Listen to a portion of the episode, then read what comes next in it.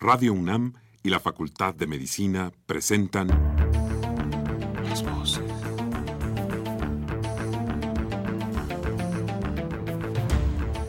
Voces. Las voces. Las voces. Voces. Las voces de la salud. Reflexión y análisis de las ciencias médicas. Acompáñenos.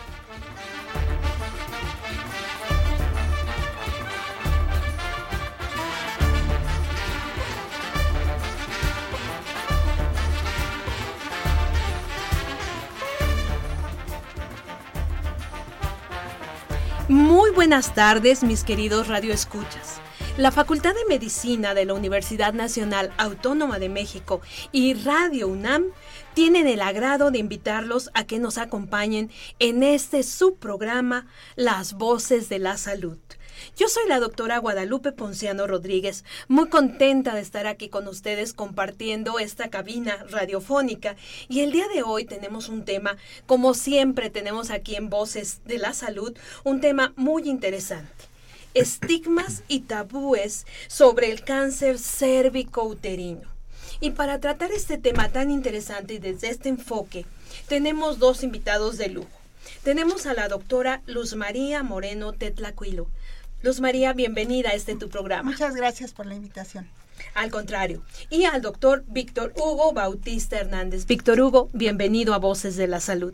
Hola, muchas gracias por la invitación. No, al contrario. Y como siempre, mis queridos amigos, antes de empezar ya de lleno con este tema tan interesante, les queremos invitar que participen en el programa.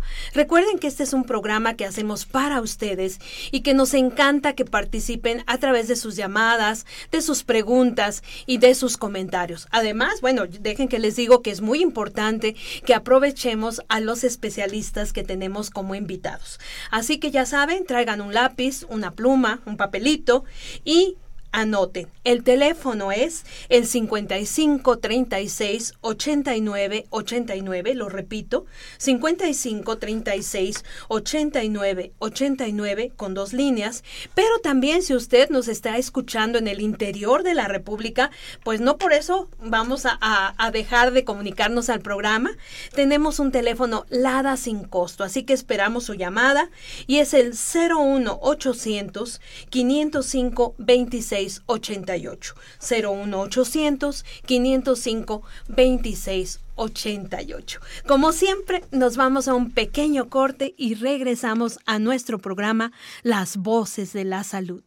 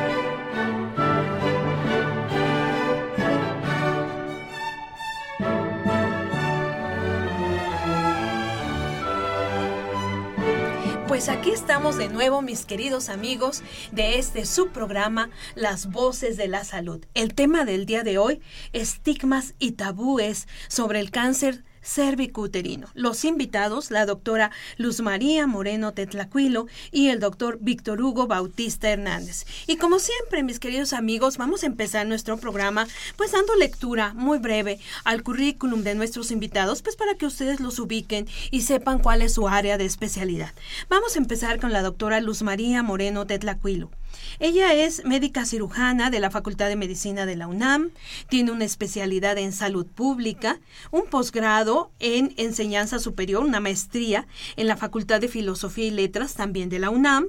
Actualmente, la doctora Luz María Moreno es coordinadora del programa de estudios de género y salud del Departamento de Salud Pública de la Facultad de Medicina de la UNAM. Bienvenida de nuevo, Luz María. Muchas gracias. Y bueno, el doctor Víctor Hugo Bautista Hernández, él tiene una licenciatura como médico cirujano en la Universidad Autónoma del Estado de Hidalgo, es especialista en epidemiología aplicada, Actualmente el doctor Bautista es médico supervisor de cáncer de la mujer en el Centro Nacional de Equidad de Género y Salud Reproductiva. Pues, eh, Víctor Hugo, de nuevo, bienvenido a este tu programa, Las Voces de la Salud. Y bueno, eh, me, me, permitiría empezar con algunos datos, un poquito para ubicar a nuestros radioescuchas sobre la importancia de este problema de salud, de este problema de salud pública que nos trae el día de hoy a esta cabina radiofónica y que es el cáncer cervicouterino. Eh, según la Organización Mundial de la Salud, el cáncer cervicouterino es la segunda mayor causa de mortalidad femenina por cáncer en todo el mundo, con unas 300 mil muertes al año.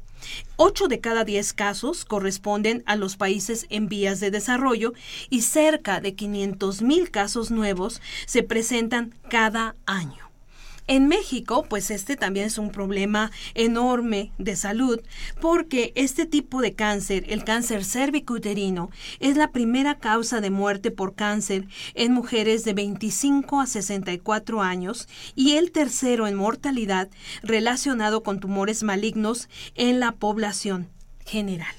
Y bueno, casi todos los cánceres, aquí nos hablan en esta publicación de la Secretaría de Salud y del Instituto Nacional de Cancerología, que casi todos, el 99.8% de los casos de cáncer de cuello uterino, se deben a tipos específicos de un virus DNA tumoral transmitido por vía sexual que se llama el virus del papiloma humano y que esta relación entre este virus y el cáncer se establece por ahí desde los años 80 por el doctor Harold House. ¿Sí?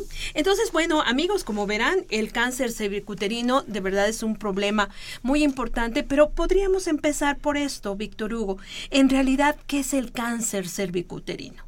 Claro, eh, yo creo que antes que nada sí es importante hacer mención que la palabra cáncer, esta, o más bien el cáncer se origina cuando las células en el cuerpo comienzan a crecer de forma descontrolada.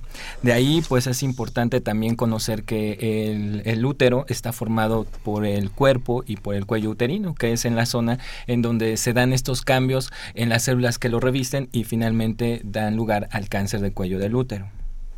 Claro, creo que esto es muy importante. Cuando hablamos de cáncer, ya nos estamos refiriendo a un tumor maligno. Claro. ¿no? A un tumor maligno, porque bueno, recuerden amigos que también podemos tener tumores de tipo benigno. En este caso, cuando hablamos de cáncer cervicuterino, pues es un tumor maligno ubicado donde decía Víctor Hugo, ¿no? En, el, en la, la, parte del cervix, ¿no? Ok. Y bueno, y este virus del papiloma humano que, que leímos que una gran cantidad de eh, tumores malignos este, del, del útero del, están asociados con el virus del papiloma humano. ¿Nos podrías ahondar un poquito más al respecto, Víctor Hugo? Sí, este, el virus del papiloma humano este, pertenece a un grupo de más de 200 virus relacionados entre sí. De estos, este, más de 40 tipos de BPH pueden transmitirse fácilmente por contacto sexual o bien por contacto con, eh, con la piel o membranas de las mucosas de personas infectadas. Eh, los tipos de BPH que se transmiten eh, de forma sexual van a corresponder a dos categorías, los de bajo y alto riesgo. Los de bajo riesgo son aquellos que este, no causan cáncer, pero que pueden causar ciertas verrugas en la piel. Y los de alto riesgo son aquellos que van a dar lugar al tema que bueno estamos tratando en este momento, que es el cáncer de cuello del útero.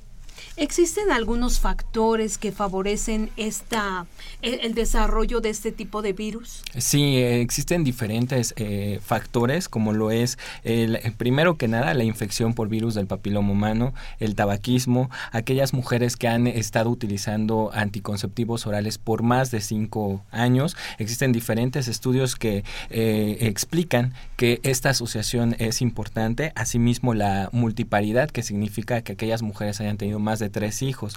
Eh, algunas investigaciones establecen que el riesgo de una mujer que ha tenido de tres a cuatro hijos eh, le aumenta cuatro veces más el riesgo de padecer cáncer de cuello uterino que aquella que solo ha tenido un, un hijo durante su vida. También otra de las este, de los factores asociados pues es la desnutrición y sobre todo lo que este, está eh, 100% comprobado pues es el tabaquismo.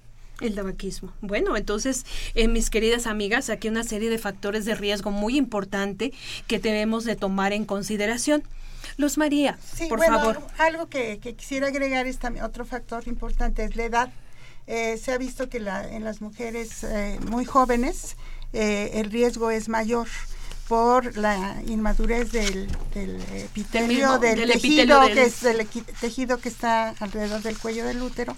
Y entonces eh, se ha visto que las mujeres que jóvenes, cuando inician relaciones sexuales en una etapa muy joven, antes de los 18 años, eh, el riesgo de contraer cáncer cervicuterino es mayor que que en, este, que en las que, ya en mujeres más grandes, claro, por la madurez. Y si se fijan, bueno, estamos eh, viendo factores de riesgo que actualmente están incrementándose. Por ejemplo, lo que tú mencionabas, Luz María, el inicio de vida sexual, ¿no? A edades muy tempranas, eh, vida sexual, relaciones sexuales sin protección, por ejemplo, ¿no? Tú mencionabas, eh, Víctor Hugo, que la transmisión sexual juega un papel muy importante en la adquisición de este tipo de virus, ¿no?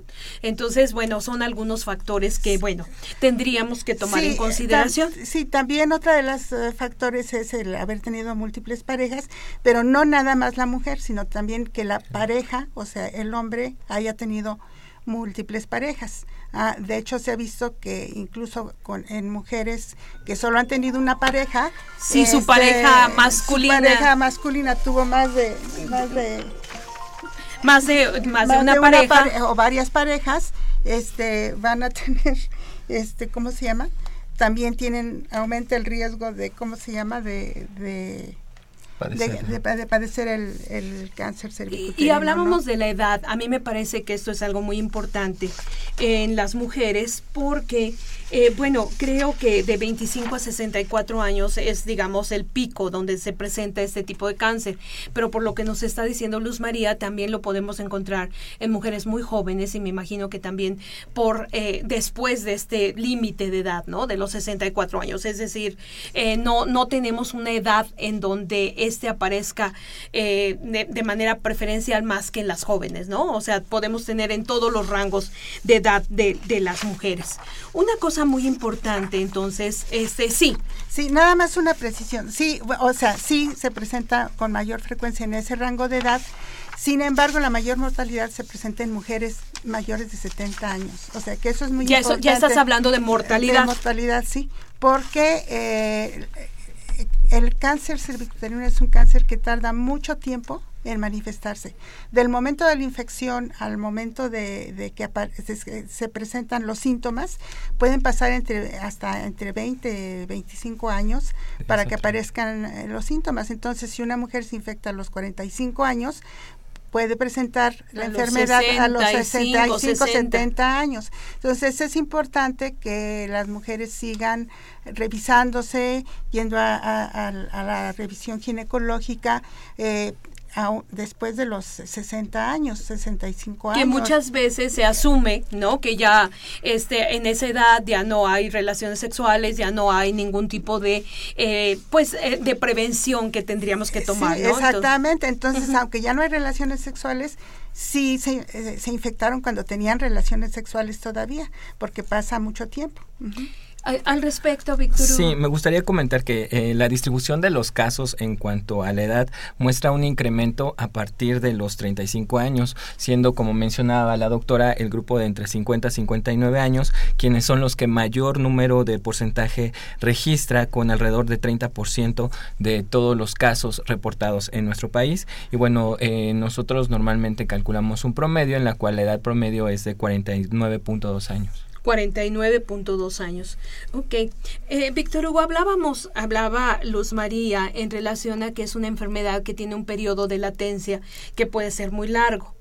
Eh, ¿qué es, eh, qué, ¿Cómo deberíamos alertar a nuestros radioescuchas sobre la sintomatología? Es decir, ¿qué sintomatología tendríamos que estar al pendiente pensando que podría tratarse de un cáncer cervicuterino? Eh, bueno, a menudo el cáncer en etapas iniciales pues eh, prácticamente no es asintomático. Esto es muy importante eh, hacer mención porque de ahí que lo más importante que las mujeres deben de tomar en cuenta es la prevención a través de un diagnóstico o detección oportuna. los síntomas comienzan hasta ya etapas muy avanzadas del cáncer en donde pues prácticamente se presentan sangrados disfuncionales. Estos sangrados pueden darse en aquellas mujeres que ya están dentro del periodo de la menopausia menopausia y que posteriormente presentan alteraciones en, los ciclos de sangrado o bien entre eh, cada ciclo menstrual también pueden existir ciertas alteraciones, pero esta, estas manifestaciones no, no, quiere, no quiere decir que si las presenta una mujer son propias o equivalen a que ella tenga cáncer. Finalmente, eh, este cuadro clínico puede ser eh, condicionado por diferentes patologías de las cuales pues debe de hacer este, un estudio minucioso y la mujer debe acudir a las detecciones para que su médico pues haga una determinación de cuál es el diagnóstico que ella verdaderamente tiene. O sea, no, no el sangrado equivale a que tenga cáncer. No, y además, como tú mencionabas, ya esa sintomatología, si se tratara de un cáncer, bueno, ya está instalado, ¿no? Este cáncer. A mí me gustaría hacer énfasis entonces en la prevención, Luz María. ¿Qué es lo que tiene que hacer la mujer para prevenir esto?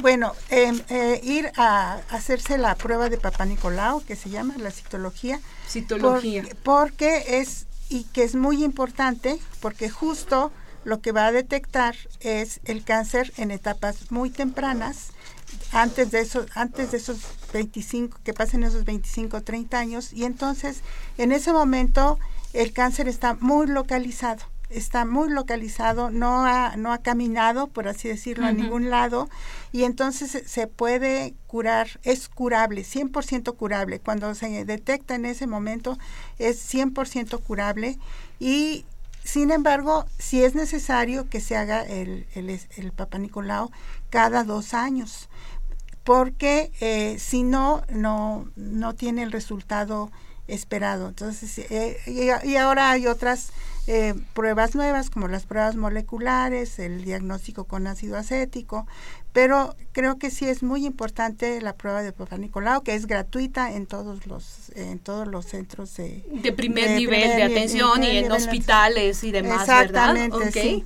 Sí. Ok, Víctor Hugo. Sí, efectivamente, como la doctora menciona, este, la prueba es eh, de gran acceso para toda la población en, en, el sistema nacional. Y bueno, en nuestro país existe un programa de detección de lesiones precancerosas en la cual se realizan tres tipos de pruebas. Una de ellas es el Papa Nicolau o citología cervical.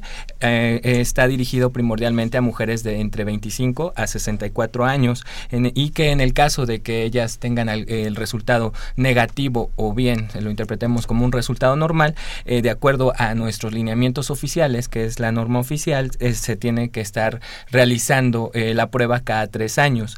Y bueno, otro de los de las pruebas que nosotros ya está, se están manejando, como mencionaba la doctora, son las pruebas de biología molecular, las cuales bueno están disponibles en, en el ISTE y en la Secretaría de Salud y estas están dirigidas a las mujeres de entre 35 a 64 años de edad y que bueno, cuando ellas tienen un resultado negativo o normal, pues la prueba debe estarse realizando cada cinco años.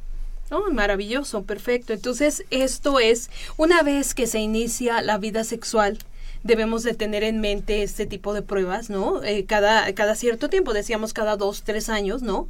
La realización de la citología cervical. Y bueno, también acudir al, al ginecólogo, ¿no? Eh, una colposcopía también podría ser algo importante, ¿no? Visualmente hablando y estas pruebas de Papa, Papa Nicolau y la de biología molecular. Supongamos que eh, eh, tú nos hablabas, Víctor Hugo, de las pacientes que tienen, que resultan con estas pruebas negativas. Pero vamos a suponer que alguna de estas pruebas nos da eh, un resultado positivo qué es lo que tiene que hacer la paciente o qué es lo que hay algún protocolo que se tenga que seguir en caso de que resulte alguna de estas pruebas eh, positivas. Sí, este nosotros le llamamos flujogramas a seguir en donde bueno, si por ejemplo estamos hablando del caso de las pruebas de biología molecular en donde eh, sale una prueba de, de, BPH positiva, entonces lo que sigue es repetirle la prueba al año a la paciente o a la, a la mujer. Si en, en dado caso resulta nuevamente positiva, se tiene que mandar a colposcopía para toma de biopsia. Para una toma de biopsia. Exactamente.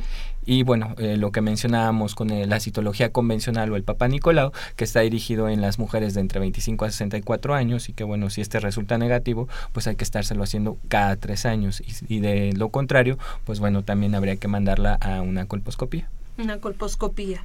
Ok, Luz María. Bueno, eh, es importante, creo que, que se, se tome en consideración que eh, no se necesita tener penetración vaginal para contagiarse de BPH. Esto es algo muy importante, sí, porque aunque no haya penetración, simplemente el juego sexual puede contagiar a, la sí, Víctor Hugo nos hablaba, ¿no? De contacto piel con piel, por ejemplo, ¿no? Entonces, sí, porque puede suceder que se piense, bueno, no he iniciado vida sexual activa porque no he tenido un, coito, ¿no?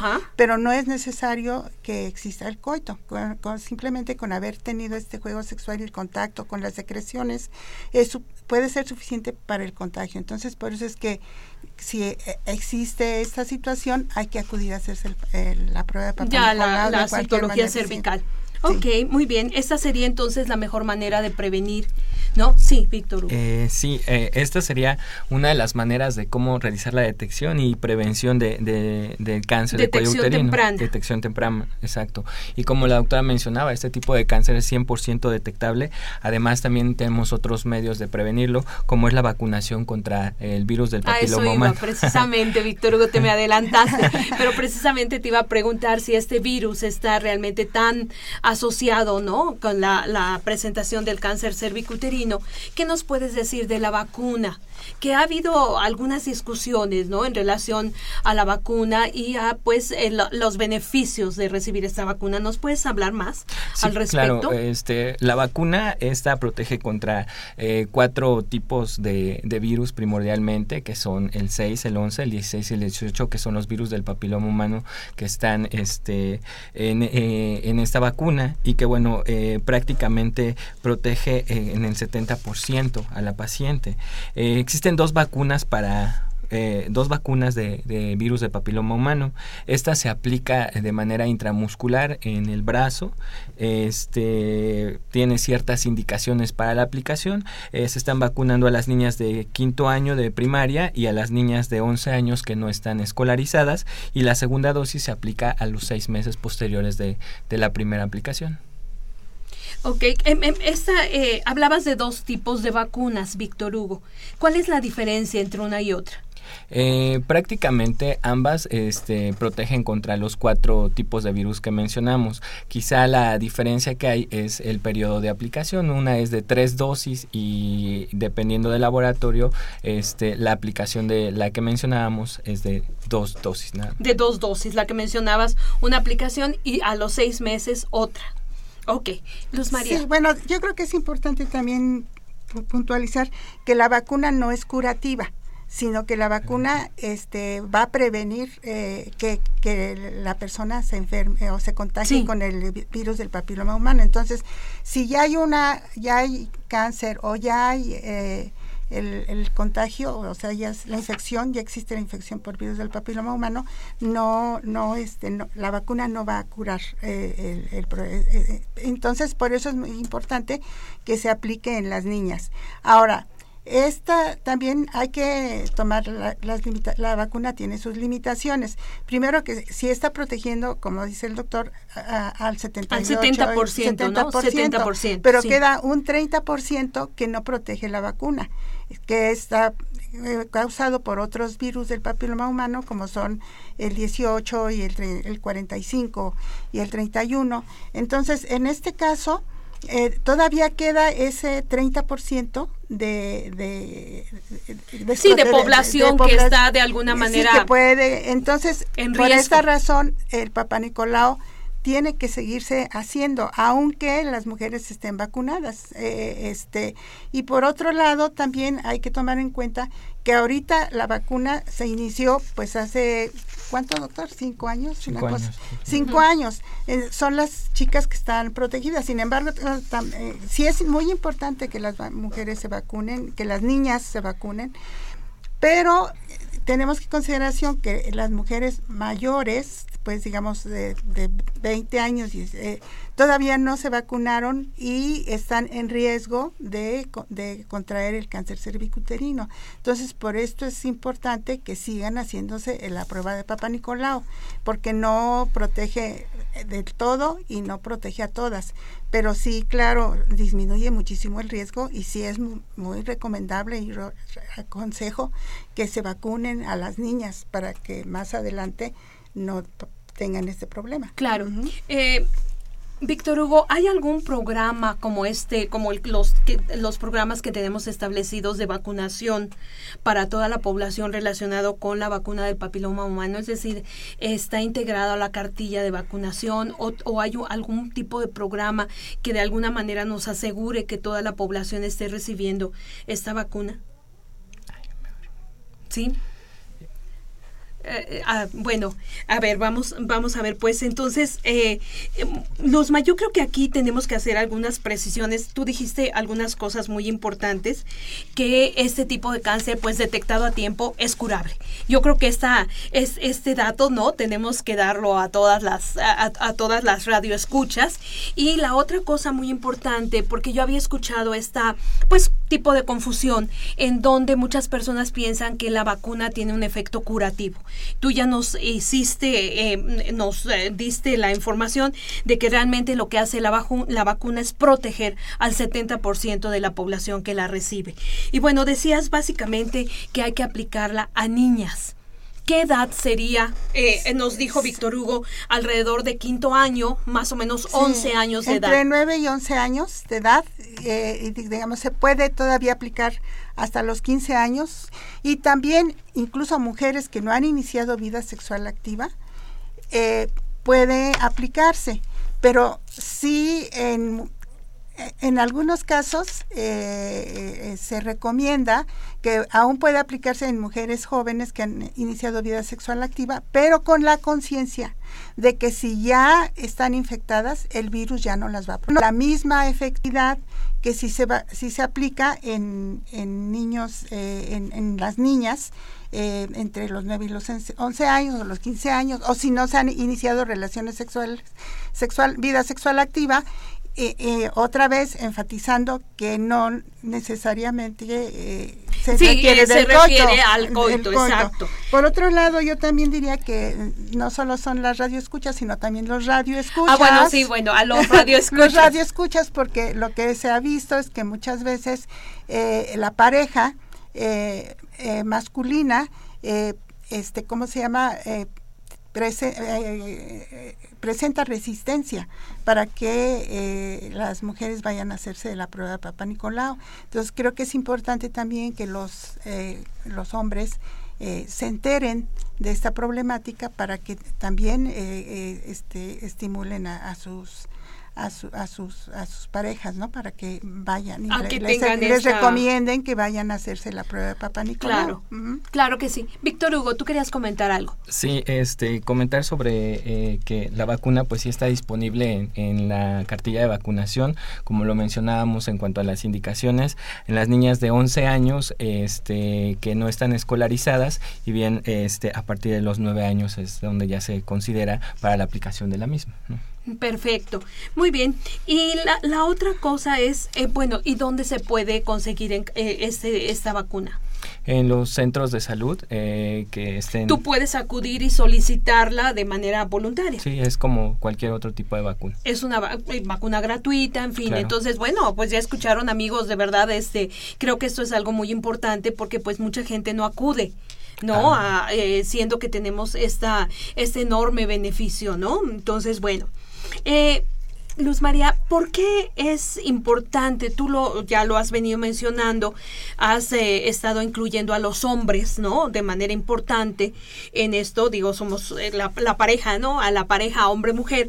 ¿Qué te parece si hacemos un pequeño corte y cuando regresemos, pues nos das por qué desde tu punto de vista es importante tener una visión de género en este tipo de problemática? ¿Te parece?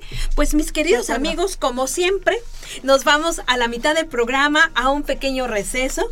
Ojalá este tiempo lo aprovechen para marcarnos, para hacer preguntas. Repito rapidísimo los teléfonos 55 36 89 89 y el 01 800 505 26 88. Regresamos en un momento.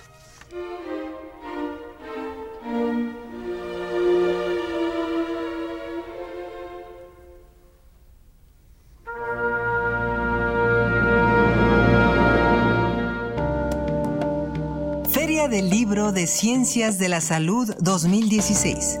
Médicos, odontólogos, veterinarios, psicólogos y más especialistas en un mismo evento, del 19 al 21 de agosto. Habrá descuentos, conferencias y exposiciones en el Palacio de la Escuela de Medicina, Brasil número 33, Centro Histórico.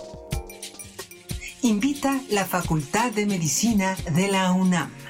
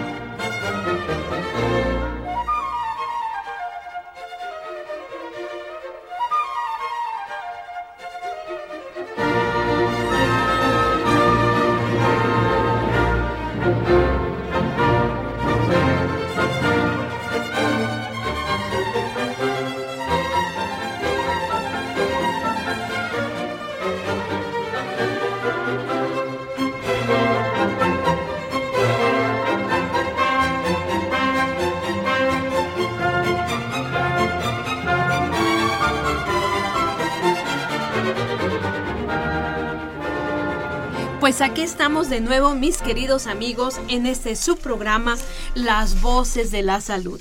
El tema de hoy, estigmas y tabúes sobre el cáncer cérvico-uterino. Invitados, la doctora Luz María Moreno Tetra- Tetraquilo y el doctor Víctor Hugo Bautista Hernández. Perdón, Luz, me está medio difícil. no, no es cierto. Bueno, eh, Luz María, antes de, irnos a nuestro breve receso, estábamos hablando de la perspectiva de género, de la visión de género en este problema.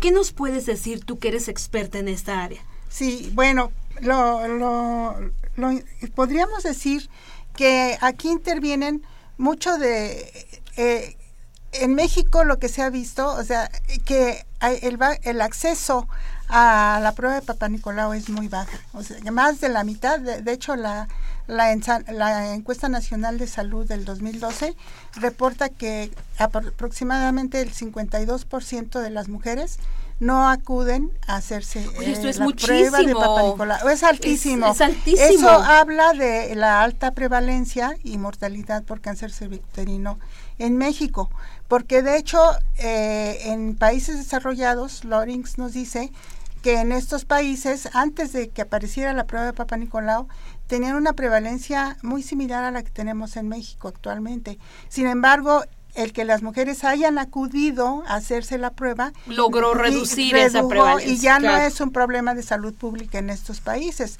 Entonces, lo primero es invitar a las mujeres a que sí acudan a hacerse la prueba. Ahora, ¿por qué no acuden? Bueno, dentro de lo que decías la parte de género es lo que hemos aprendido sobre nuestro cuerpo y sobre la sexualidad.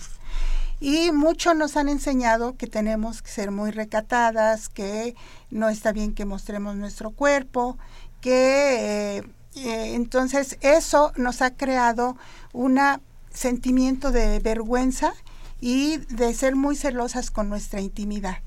Y esto, en lugar de ser positivo, pues es negativo. Totalmente negativo. Porque entonces nos expone al riesgo, o sea, finalmente esto se constituye en un riesgo para padecer cáncer cervicuterino.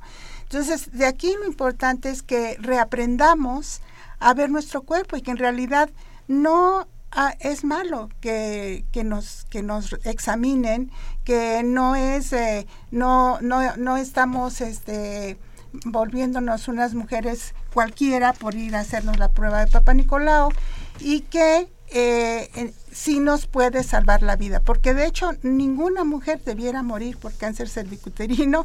Eso lo acabo de ver en una revista eh, que, se llama este, New England Journal of Medicine, que acaba de salir, justo acaba de salir en estos días, y donde justo inicia con una frase que dice, ninguna mujer debiera morir por cáncer cervicuterino, porque existe una prueba que puede detectarla oportunamente y puede evitar que...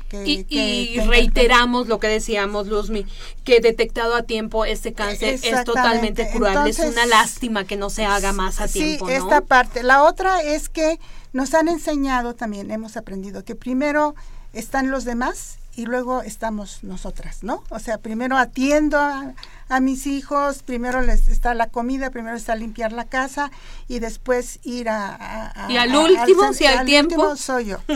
Entonces sí, es, sí es importante que empecemos a pensar en nosotras como personas, en nuestra propia salud y que al igual que los demás, estamos nosotras, ¿no? Cuidarnos, eh, asistir a que, nos, a que se nos haga la prueba. Por otro lado, también esta situación que decíamos de cómo se ha reportado que muchas veces la pareja eh, no nos, no nos eh, no, no, nos no nos permite, o sea, el tener que pedir permiso, ¿no? Tener que pedir permiso sobre todo en ciertas zonas rurales, por ejemplo, ¿no? En donde todavía a tomar, eh, hacernos la, la, prueba. Pues no te creas, en México, en la Ciudad no me digas que hay más de eso porque me da el ataque. Hay una también la proporción de mujeres que acuden a hacerse el Papa Nicolau es baja. De hecho, a mí lo que me sorprendió que hay varios estudios que dicen que en Estados Unidos eh, la, el menor porcentaje, o sea, las mujeres que menos acuden a hacerse el Papa Nicolau son las mujeres latinas, con, eh, con relación a los otros países. Y esto yo creo que tiene mucho que ver con esto que hemos aprendido sobre nuestra sexualidad y sobre, nuestro cuerpo, nuestro cuerpo, sobre la obediencia de tener que estar, que si no nos dan permiso no vamos. Y también esto de el, el primero estar haciendo otras cosas. Por otro lado, también eh, pues se ha estigmatizado la, la, enfermedad eh, porque eh, se, se, piensa que, que, las mujeres que tienen este problema son pues mujeres que han tenido una, una vida sexual, muy, libre, muy activa. Y en primer lugar, como decíamos hace un rato, no muchísimas de las mujeres son mujeres que son este, ¿cómo se llama? Que son no han tenido más que una sola pareja. Entonces creo que sí, esto tiene que desaparecer. Tenemos que pensar, de hecho la doctora Calderón en, en, en, en el Hospital General hizo un estudio muy importante en el que muestra pues esta parte de cómo eh, este, las... Eh, las mujeres, incluso ellas mismas se sienten así, hay una sus esposos también cuando o sus parejas cuando saben que tienen cáncer cervicuterino empiezan a, este a, tomarles cuentas no de por qué se enfermaron de eso que es una enfermedad. Por eso te decía que es muy importante que los hombres también se enteren y que que sepan que no es eh, que pues que no tiene relación con la con la con la con el tener muchas muchas parejas y muchas, veces y que más bien ellos piensen que si han tenido muchas parejas pues ellos son los que probablemente están transmitiendo el, virus, del, papiloma, humano. entonces esto es importante porque yo tengo una anécdota muy interesante que eh, bueno mi tesis fue sobre fue, sobre eso y eh, mi, mi, mi lector un, un profesor me decía que después de que leyó la tesis, dice, yo regresé, le pregunté a mi esposa que cuándo había sido el último, cuándo se había hecho el último papá Nicolau, y, fui con ella al doctor para que se lo hiciera. Entonces creo que también esta, esta parte es, eh, ¿cómo se llama? Me parece muy interesante, ¿no? Claro, claro. Víctor Hugo, bueno, pues eh, nuestro programa se llama Estigmas y Tabúes, ¿no? en relación al cáncer cervicuterino, ya mencionaba eh, Luz María algunos de los estigmas, ¿no? Que hay en relación a este tipo de neoplasia, ¿no? Que se asocia con, pues, con una vida muy alegre, digamos, ¿no? Este, totalmente equivocado. Pero, ¿qué nos podrías mencionar de algunos otros mitos, de algunos otros tabúes relacionados con esta enfermedad? Sí, este, muchas de las mujeres una vez que ya son diagnosticadas eh, con el problema, con cáncer, eh, piensan que si tras este diagnóstico van a morir. Sin embargo, es importante mencionar que este, si se va haciendo un diagnóstico de forma oportuna, el tratamiento está disponible y existen eh, ciertos mecanismos, tanto farmacológicos como quirúrgicos, en donde bueno, la paciente va a mejorar y tras esto de llevar un seguimiento, pues finalmente ella puede tener una vida digna sin mayor problema. Sí, claro.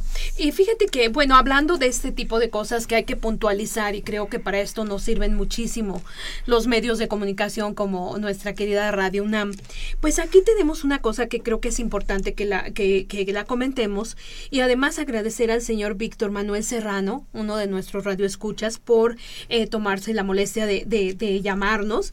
Fíjate que aquí dice que otro factor de riesgo, que él considera que otro factor de riesgo está que las mujeres tengan relaciones con hombres no circuncidados. Ese es otro de los mitos. ¿Qué nos puedes decir al, al respecto? ¿Qué le puedes contestar al señor Serrano? Bueno, prácticamente esto, como lo mencionas, es uno de los mitos en donde pues este, los pacientes no circuncidados, más bien los, los hombres no circuncidados eh, van a acumular en la cabeza del pene algo que se llama esmegma y el esmegma pues va a predisponer a otro tipo de, este, de infecciones que de igual manera puede predisponer al hombre a ser portador del virus del papiloma. Y esto pues como lo mencionábamos pues eh, al ser él un, un medio transmisor eh, al, y que no necesariamente requiera tener penetración con una mujer, sino con el contacto este, con los genitales femeninos, pues puede predisponer como factor de riesgo asociado al cáncer. Y es importante mencionar que la infección del virus del papiloma humano no es una causa necesaria, más no suficiente para el desarrollo del cáncer del cuello del útero. Deben de converger diferentes factores para que pues este se pueda desarrollar.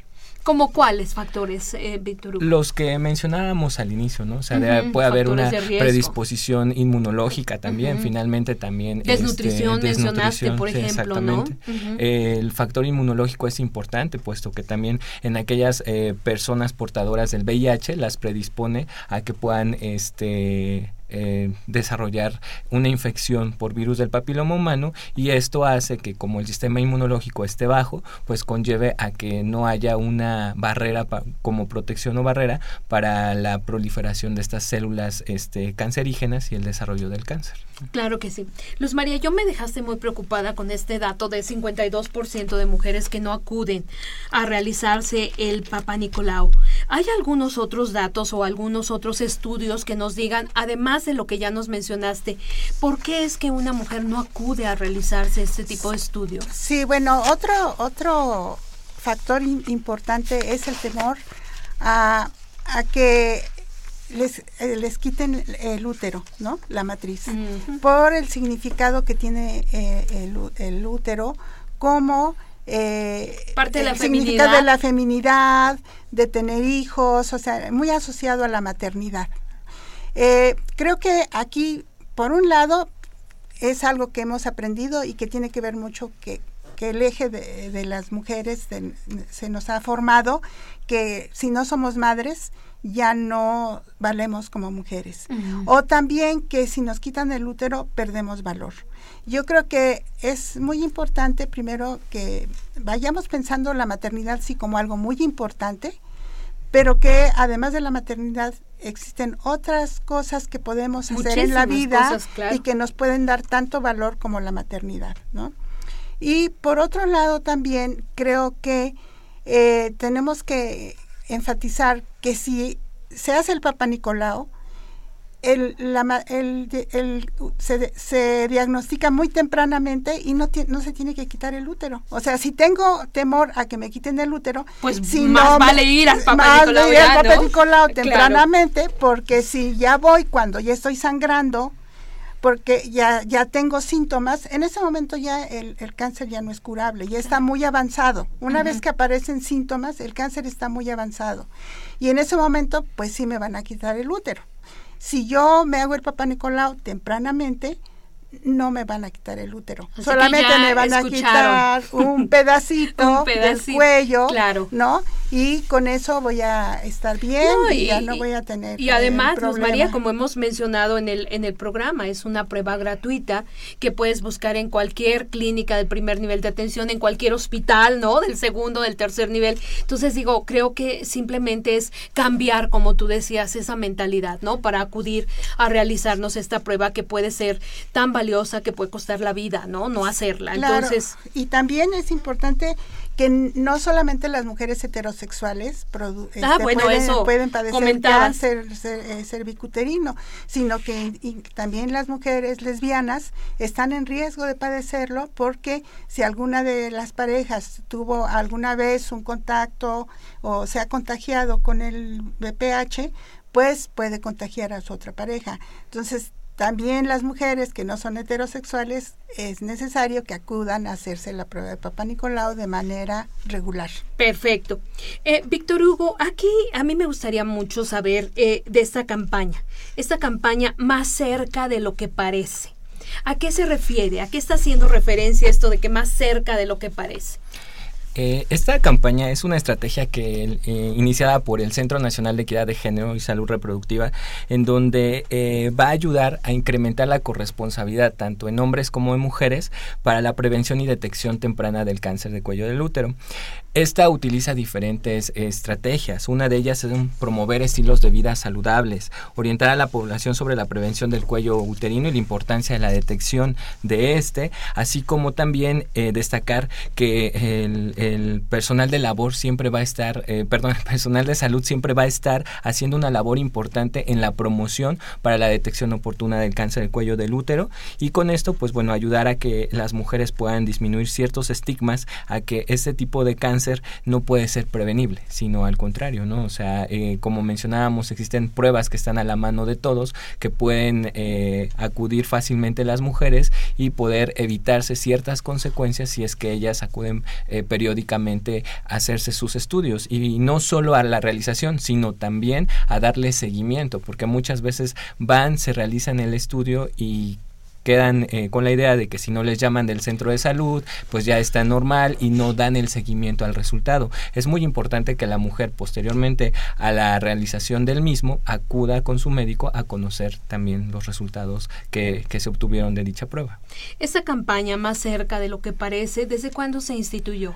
Está eh, desde hace varios años está instituida y eh, precisamente en este mes de agosto, a partir del, día 22 al 27 de agosto, es, una campaña de sensibilización sobre el cáncer de la mujer. Ah, perfecto. O sea que vamos a tener, vamos a escuchar claro, mucho, mucho de este esta, de esta campaña y ojalá no solamente escuchemos, Víctor Hugo, sino que realmente cambiemos, ¿no? Esa mentalidad, todos estos estigmas y tabúes que hay en relación con el cáncer cervicuterino. Luz María, en la Facultad de Medicina, en nuestra querida UNAM, ¿qué se está haciendo al respecto? ¿Hay algún programa o algún tipo de, pues no sé, de esquema que tú estés eh, manejando ahí en la facultad? Sí, bueno, en la Facultad de Medicina, en el programa de estudios de género y salud, tenemos una campaña eh, permanente para la prevención del cáncer cervicuterino. Justo eh, tratamos de que se, se identifique todavía como un problema de salud pública, porque una de las cosas es que se le ha dado tanto énfasis al cáncer de mama que ya poco se habla del cáncer cervicuterino. Sí, cierto, ¿verdad? Sí, ya prácticamente no hay eh, difusión o hay muy poca difusión para la prevención del cáncer cervicuterino y eso es algo que nos preocupa porque todavía en nuestro país en varios en varios eh, en varios estados de la República, eh, sobre todo en el sureste y en Colima, sigue siendo la primera causa de muerte antes del cáncer de mama. Y en 10 estados de la República el cáncer de cervicuterino sobrepasa a los a los a, la media nacional. Y creo que otro de los que nos que evita que vayamos a hacernos el Papa Nicolau y que hay, se ha reportado en algunos estudios es el temor a ser abandonadas por nuestra pareja, porque pensamos que ya no nos va, ya no vamos a servir, ya no nos van a que ya nuestra pareja no va a querer, porque ya no puedo tener relaciones sexuales. Y esto también es un mito, porque justo si se detecta tempranamente, oportunamente, se quita solo un pedacito del, del útero, perfectamente, no tienen que tener radiaciones, no hay este todo ese tratamiento cruento que sí eh, se hace en los en, las personas que ya tienen un cáncer. casos avanzados y entonces pueden seguir su vida sexual activa normalmente, incluso todavía están en etapa de tener hijos pueden pueden eh, tener hijos, no hay ningún problema y otro factor también importante es la violencia. Sí, porque se ha visto que las eh, que eh, las, las, violaciones, el abuso sexual o incluso muchas veces en la misma pareja las relaciones sexuales forzadas, eh, pues aumentan el riesgo, de, del contagio y creo que algo que dejamos un poquito de lado fue lo del preservativo. Aunque el preservativo en este caso no cubre el 100, no protege al 100% como es en el caso del VIH, sí hay estudios que han demostrado que si se utiliza de manera continua, eh, previene hasta en un 50% el riesgo de contagiarse con el virus del papiloma humano. Entonces, sí es importante tener las relaciones sexuales protegidas. Claro, sí, muy importante, ¿no? manejábamos como un factor de riesgo lo contrario, ¿no? Una relación sexual sin protección, ¿no? Entonces, aquí creo que, eh, bueno, y es que veras resulta muy interesante ver toda la cantidad de tabúes que hay alrededor, ¿no? De, de todo, de, de estas situaciones.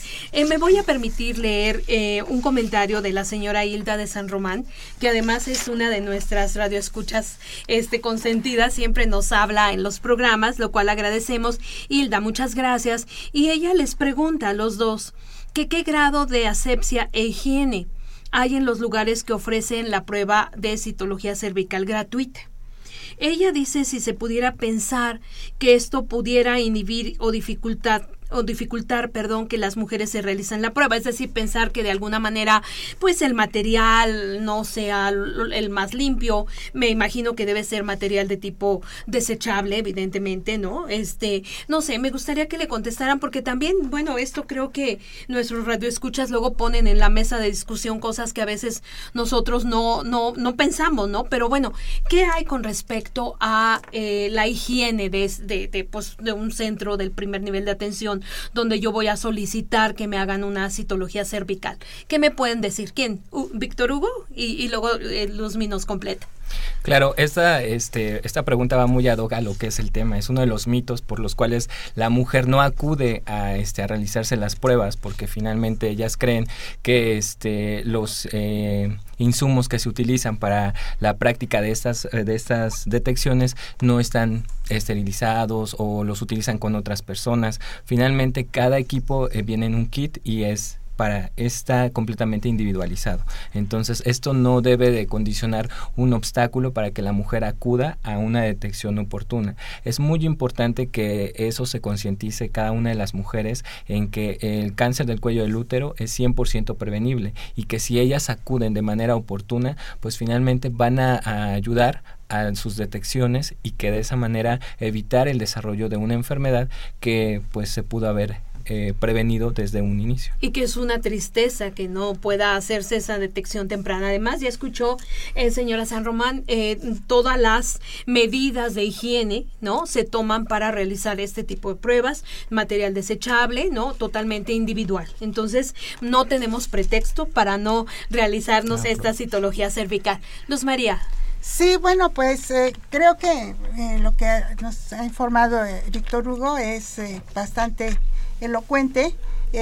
creo que sí no debes, no, no, que no eso no sea algo que nos detenga, porque tenemos que recordar que esa prueba nos puede salvar la vida, nos puede salvar de sufrimiento, porque también si el cáncer se detecta ya muy avanzado, pues sí es doloroso, ¿no? Eh, el tratamiento es eh, molesto. No, y puede costar la vida, eh, que puede esa es costar la otra, la vida, ¿no? exactamente. Claro. Entonces, sí, tomarlo muy Claro. en cuenta. Y miren, aquí también nuestra querida Hilda de San Román nos pregunta otra cosa, que, eh, que es, puede ser otro de los mitos que lo vamos a manejar muy rapidísimo. Nos dice que hay algunas mamás que no quieren que sus hijas sean vacunadas. Fíjate que eso se me pasó preguntarte cuando tú hablas algo muy rápido al respecto. Sí, bueno, sí, sí hay un, un una prejuicio. eh, y mucho tiene que ver con el género y con la sexualidad, porque muchas veces las madres piensan que, o los padres, no solo las madres, sino también los padres, eh, piensan que si se vacuna a las niñas tempranamente, eh, va a eh, van a iniciar la vida sexual activa más tempranamente. Esto es pues desde No luego tiene que sentido. no, no tiene No sentido. tiene sentido. O sea, si van a iniciar la vida sexual activa es Lo mejor van que a hacer con y sin vacuna, ¿no? Porque además ya vimos que en las mujeres jóvenes el riesgo de adquirir el pro- la enfermedad es mayor que si se inicia la vida sexual en, en etapas más eh, más eh, eh, grandes, Adelante en la ¿no? vida, ¿no? Adelante en la vida, exactamente. Entonces, eso, eso es eh, un prejuicio de, acerca de la sexualidad. No, Eh, creo que también hay otros prejuicios acerca de que puede causar daño. La vacuna no, pues no, no, no causa mayor daño. Sí, bueno, ¿no? ya tuvo una serie de pruebas antes de salir al mercado, en fin, como todo fármaco que debe de, eh, de, de tener una función, Sí, ¿no? en la medicina, que causa claro. esterilidad, Sí, no. no. es cierto tampoco, no causa esterilidad, ¿no? Eh, creo que incluso, bueno, también se está viendo la posibilidad de que se vacune a los niños, ¿no? Exacto, eso es otra cosa. Eh, Víctor, ¿hubo alguna reflexión final? ¿Se nos está acabando el tiempo? Eh, sí, claro. pues precisar tres datos importantes. Uno, que ninguna mujer debe morir a causa del cáncer de cuello del útero, puesto que este, tenemos que es una enfermedad prevenible y que los estudios de detección son gratuitos y todas las mujeres tienen el acceso a ellos en todas las unidades que pertenecen al Sistema Nacional de Salud. Perfecto. Bueno, mis queridos amigos, pues se nos está acabando el tiempo, pero no quisiera terminar este programa sin invitarlos a la presentación del libro La perspectiva de género en la salud, que eh, una de las coordinadoras es nuestra querida invitada, la, doctora Luz María Moreno, entonces no podemos perdernos. La otra es la doctora Ana María. Eh, y bueno, eh, Luzmi, este libro, Ana María Carrillo Farga. Este libro se va a presentar, ya ustedes escucharon, la feria que tenemos, la feria del libro de ciencias de la salud, que se va a llevar a cabo en la antigua escuela de medicina. En el caso de este libro, la presentación se va a llevar a cabo el sábado 20 de agosto a las 6 de la tarde, ahí en el Palacio de la antigua escuela de medicina. El libro, La perspectiva de género en la salud. Ojalá no se lo pierdan, amigos. Y bueno, este, felicidades por el libro, Luis. María, que Qué afortunados de tenerte aquí entre nuestros invitados. Y bueno, como verán, el tiempo se nos va rapidísimo, mis queridos amigos. Estamos terminando este tema. Y bueno, pues esta fue una coproducción de la Facultad de Medicina y Radio UNAM. A nombre del doctor Germán Fajardo Dolci, director de la Facultad de Medicina, y de quienes hacemos posible este programa, en la producción y realización, la licenciada Leonora González Cueto Bencomo, la licenciada Erika Alamilla Santos, en los controles nuestra querida Socorro Montes y en la conducción El día de hoy, la doctora Guadalupe Ponciano Rodríguez, les agradecemos en todo lo que vale su atención y les decimos que tienen una cita que no pueden dejar de asistir con nosotros aquí en Radio UNAM el próximo jueves a las 12 del día en su programa Las Voces de la Salud. Que tengan una excelente semana. Radio UNAM y la Facultad de Medicina presentaron Las Voces.